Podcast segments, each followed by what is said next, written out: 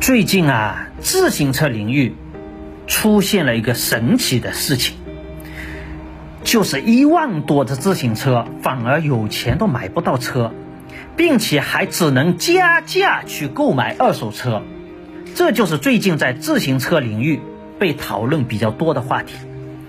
这背后到底是什么原因呢？其实这是一种新的营销模式，并且是高端领域。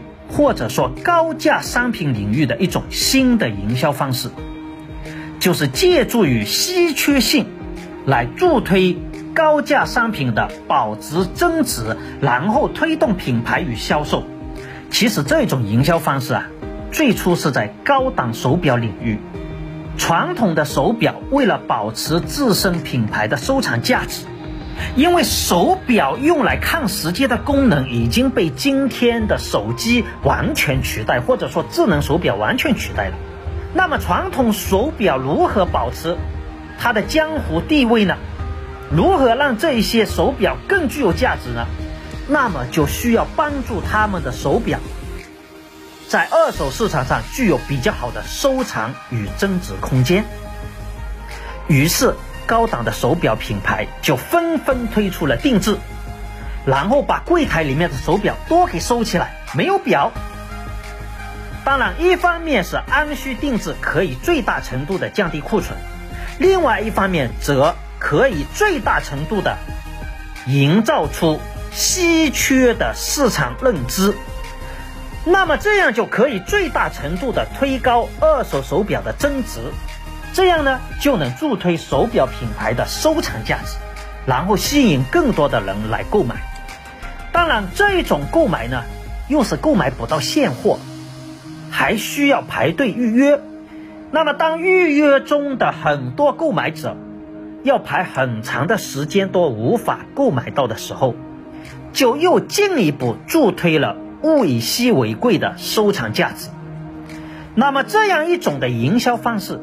显然只适合于高端消费市场，因为高端消费市场本身受众有限，并且这些群体呢对价格并不敏感，他们更在意的是价格之外的价值以及其他的一些属性与象征。如果这些产品使用价格之外的价值，能够被赋予更多的增值与收藏价值的时候，就会助推越来越多的人有进来购买的欲望。因此呢，当前几百块的自行车反而难以销售，而上万块或者几万块的自行车不仅容易销售，并且无法购买得到。这背后的原因，并不是厂家真的无法批量的生产制造。而是厂家有意的配合市场来营造稀缺的氛围，然后呢，就助推高价自行车走向高溢价以及高收藏价值，实现高附加价值的方向。当然，支撑高价格与高价值的背后呢，还是产品的独特性。